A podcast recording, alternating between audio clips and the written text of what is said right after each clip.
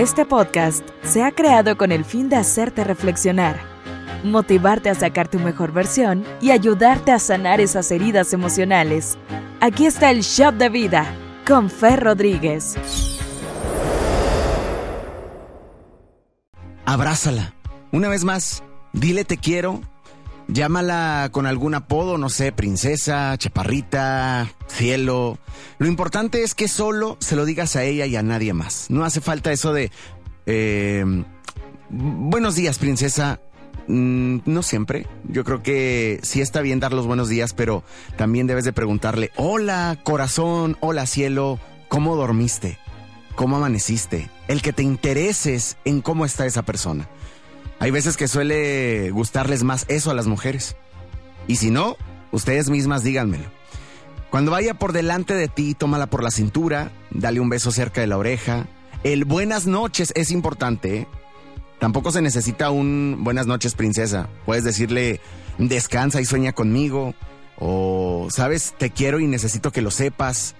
Eso, uff, las mata. Delante de tus amigos, trátalas igual. Delante de tus amigos no la trates diferente a como la tratas a solas. Eso de darle tu abrigo también es un gran detalle y ahora que viene el frío es importante. Dale besos tiernos con cariño y si puedes cerca del cuello. Las mujeres, la verdad es que muchas veces tiran indirectas y nosotros somos bien mensos para captarlas, pero hay que estar muy atentos a cada señal que ellas nos dan.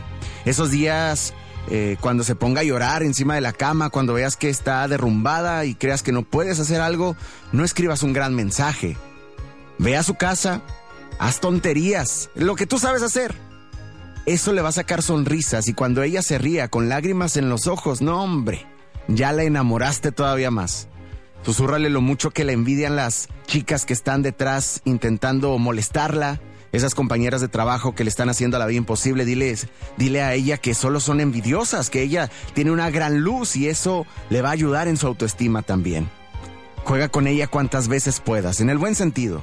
Cuando se enoje, trata de no enojarte. Hay que ser más firmes nosotros, hay que demostrar que somos cabeza. Mejor trátala con delicadeza, con amor, pero sobre todo, intenta comprenderla.